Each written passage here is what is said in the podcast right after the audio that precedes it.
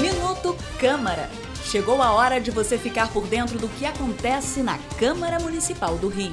Minuto Câmara, um giro pelo Legislativo Carioca. Regulamentar as diferentes formas de publicidade, desde painéis tradicionais até os que utilizam tecnologia de LED, garantindo respeito à cidade, segurança jurídica e arrecadação para os cofres públicos municipais.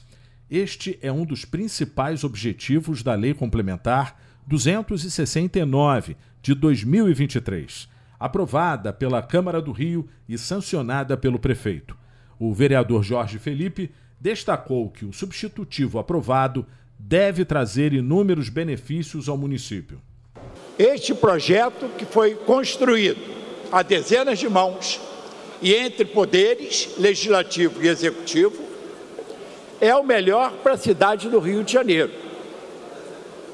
Ele respeita o princípio e valoriza a paisagem urbana, que é um dos bens mais valiosos da cidade do Rio de Janeiro, aumenta a arrecadação e reduz drasticamente a bagunça que está essa questão de publicidade na cidade do Rio de Janeiro.